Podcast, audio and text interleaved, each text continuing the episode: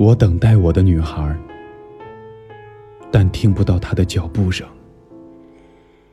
但我听见枪响，士兵在接受战争训练。士兵总是在接受某种战争训练。接着，我敞开了我的衣领，两片领子翻开，指向两个方向。我的脖子从中间钻出，脖子上是我安静的脑袋，承载着眼睛的果实，而在下面。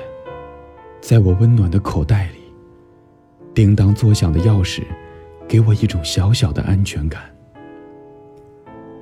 感到那些东西还能锁住，还能保